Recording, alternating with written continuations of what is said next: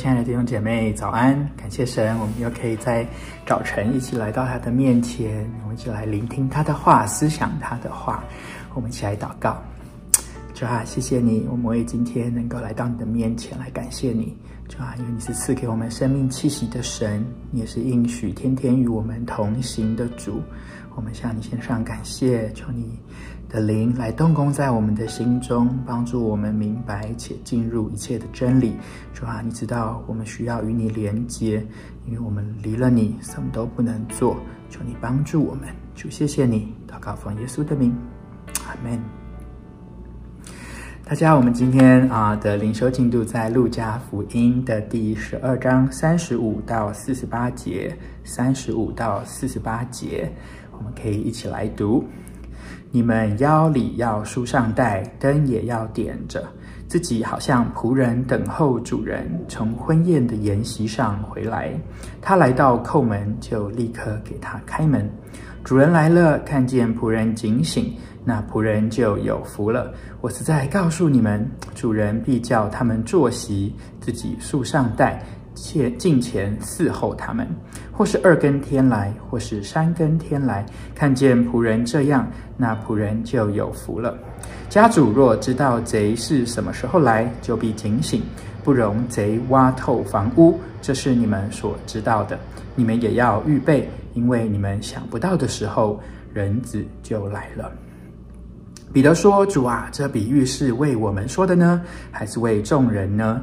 主人主说：“谁是那忠心有见识的管家？主人派他管理家里的人，按时分粮给他们呢。主人来到，看见仆人这样行，那仆人就有福了。我实在告诉你们，主人要派他管理一切所有的。那仆人若心里说：我的主人必来得迟，就动手打仆人和使女，并且吃喝醉酒，在他想不到的日子。”不知道的时辰，那仆人的主人要来重重的处置他，定他和不忠心的人同罪。仆人知道主人的意思，却不预备，又不顺他的意思行，那仆人必多受责打。唯有那不知道的，做了当受责打的事，必少受责打，因为多给谁，就向谁多取；多托谁，就向谁多要。这段经文是耶稣的几个比喻，在这个比喻当中，耶稣有很重要的教导要告诉门徒。我想四十八节，多给谁就向谁多取，多托谁就向谁多要，可能是大家相当熟悉的经文。但我们今天要一起来思想的是，在这样子的一个耶稣讲论的脉络当中，这节到底是什么意思呢？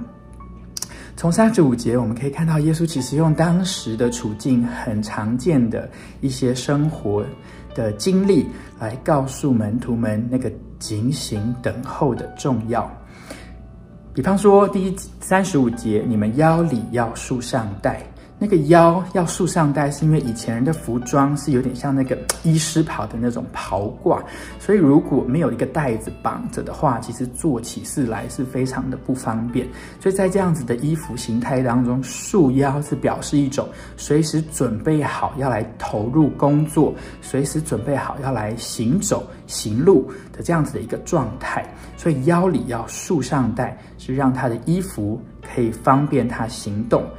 那接着灯也要点着 啊！以前哦没有电灯嘛，哈也没有电，所以其实很多的呃预备的工作是包括灯，你油要预备好，所以你点灯的时候才有足够的油。记不记得耶稣有说过那个童女拿油的比喻？所以那个灯不止油要预备着，还要点好，因为在晚上如果要随时来用这个光的时候，随时都有办法使用。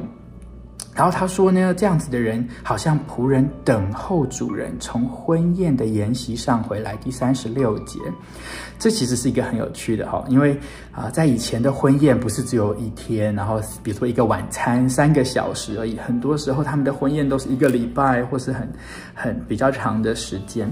所以呢，一个主人一个家的主人如果去朋友家参加婚宴的话，一般来说呢，不太会在晚上的时候回来，因为如果他们的婚宴到比较晚，然后他又要在晚上没有灯光的情况下回家，其实是不太常见的。而且很多时候这个婚宴是好几天的时间，所以就说这里讲的是说，其实主人要在这个时间点回来是很不常见，而且是相当不可能的。但是这边耶稣却用这个比喻来说，你们就算在这个主人相当不可能回来的时间里，你们仍然等候警醒，然后他一回来呢，你就立刻给他开门。哇，这样子等候警醒的人呢是有福的，主人看见了，那仆人就有福了。所以你看到这三个。那个比喻，这个描述，一个是树上带，一个是灯要点着，然后在预备，在这个主人很不可能回来的时间，预备着他可能会回来，然后如果他一回来，马上上前去服服侍主人，这样子的三个画面当中，我们看到这个警醒等候的重要，还有呢，这个警醒等候的仆人会有一个奖赏，什么奖赏呢？主人必叫他们坐席，自己束上带，前进伺候他们。哇，这其实是一件很不可能的事，怎么可能会主人反而反过来服侍仆人呢？哇！但这就是耶稣想要告诉他的门徒，那个等候他、警醒等候他的必得着的福分，反而是这样子的美好，是主人要反过来服侍他们，而且享受那奇妙的呃福分。哇！然后三十八节，或是二更天来，或是三更天来，其实就是晚上在军中这种。好像要换哨的那种时间哦，二更哨或是三更哨，所以其实都是凌晨的时间。所以这种时间，连仆人还警醒等候，那你就知道耶稣用这样子的比喻来告诉我们警醒等候的那种迫切和重要。好，所以这是第一个段落，耶稣所用的比喻。第二个呢，是家主若知道贼什么时候来，就必警醒。他的意思是说，以前的人啊，房屋其实用土造的，所以其实如果要小偷要进来，就挖那个墙洞就好，就可以进来。那如果你是家主的话，你都知道那个贼要来了，那你当然会警醒，然后不让贼挖你的墙，然后穿透你的房屋。耶稣用这样子来表示说，我们要预备，因为我们在想不到的时候，人子也就来了。哇！所以在这样子的一个呃急迫的一个等待和警醒的教导当中，彼得就在四十一节问说：“主啊，这比喻是为我们说的呢，还是为众人说的？”很有意思吧？彼得问的问题呢，耶稣并没有直接的回答，因为四十二节主说：“谁是那忠心有见识的管家？”仆人主人派他管理家里的人，按时分粮给他们呢。哇！所以耶稣完全没有直接回答彼得的问题，但是其实到后来，其实耶稣是回答了，只是他跟彼得说：“你放错重点了。”因为彼得这边问说，想要问的是：诶，所以这个教导，这个警醒的教导是要跟我们说的，还是跟其他人，还是我们？那言下之意也或许是：诶，那这样子的福分是只有我们会有，还是？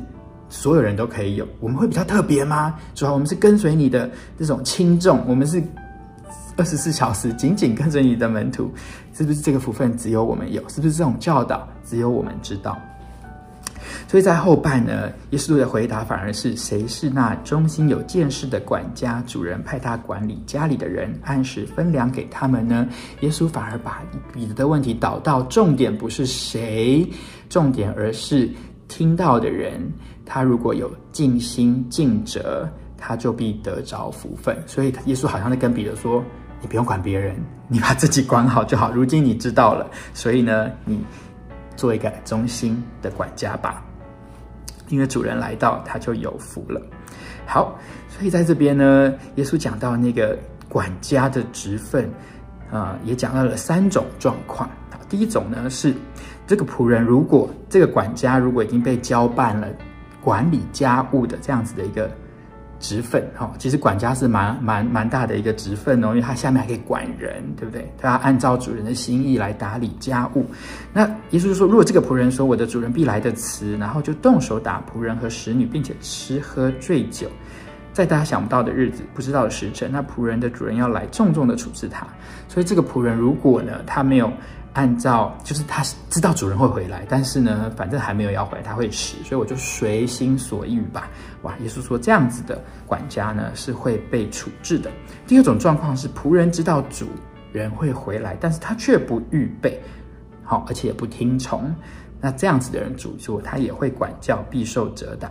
但是那不知道的，比如说那个管家不知道主人要回来的，他仍然做了当受责打的事，但是必少受责打。哇，所以这里耶稣其实要强调说，耶耶稣的那个公义哈是很很特别，虽然不是一体适用，但是是会按照每个人的状况去做最公义的判断。在像刚刚的第三种人的里面，他们不知道，所以他们犯了这个。但他们的责打会减少，所以言下之意好像在跟彼得说：“你是哪一个呢？”OK，你其实是知道的。我已经在前面讲了，我会回来等候人子的，警醒等候的人子的，警醒等候人子的重要。而且彼得在问说：“是我？”还是别人？这个命令是只给我还是给别人？这个福分是只给我还是给别人？耶稣说，重点是你已经听到了，而你是知道我心意的人，所以你就按时分粮，然后把该做的事情做好。嗯，其实非常有意思哦，就是其实常常耶稣跟门徒的对话，你会看到这种答非所问的感觉，但其实耶稣其实直指啊门徒心里的核心。我想这段经文要告诉我们的是。耶稣回来，耶稣会再来，而耶稣再来，其实虽然大家会想着，哦，耶稣再来是审判，但其实这段经文也告诉我们，耶稣再来其实是一种祝福。这段经文讲到了福分，那些忠心的、那些按时分粮的管家，那些警醒等候的，必得着奇妙的奖赏，而且那个奖赏不是人间可以想象的，那是反过来，你看主人去服侍仆人的这种奖赏。所以神是已经多给我们了，因为我们知道了福音，因为我们啊被赏赐了各样的恩赐，不管在工作上、在家庭中、在服侍里，我们去经历与主同工的美好。所以神已经多给我们了，神也期望我们警醒，期望我们忠心，也期望我们啊等候。愿今天的信息也真是使我们去思想，我们啊。是不是在生活的哪一些方面需要更多的警醒，更多的等候，而且并且将神在每一天当中交办我们的，我们可以忠心的把它办好，像一个有见识、良善又忠心的管家。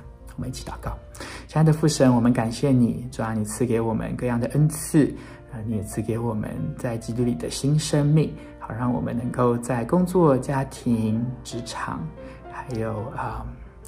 社会中做你的光，你的盐，是吧？你也将啊、你的使命、你的教会啊、托付给我们，可以一起来啊、建造，是吧？我们恳求你，是吧？这是帮助我们，帮助我们能够做那忠心、警醒，并且尽责的仆人，是吧？帮助我们在每一天的里面，我们想到你即将再来。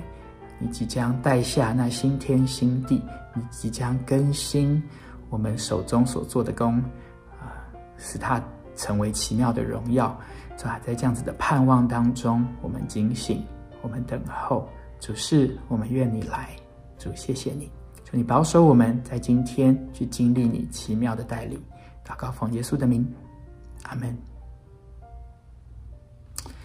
弟兄姐妹，愿上帝赐福你。我们今天一起努力，拜拜。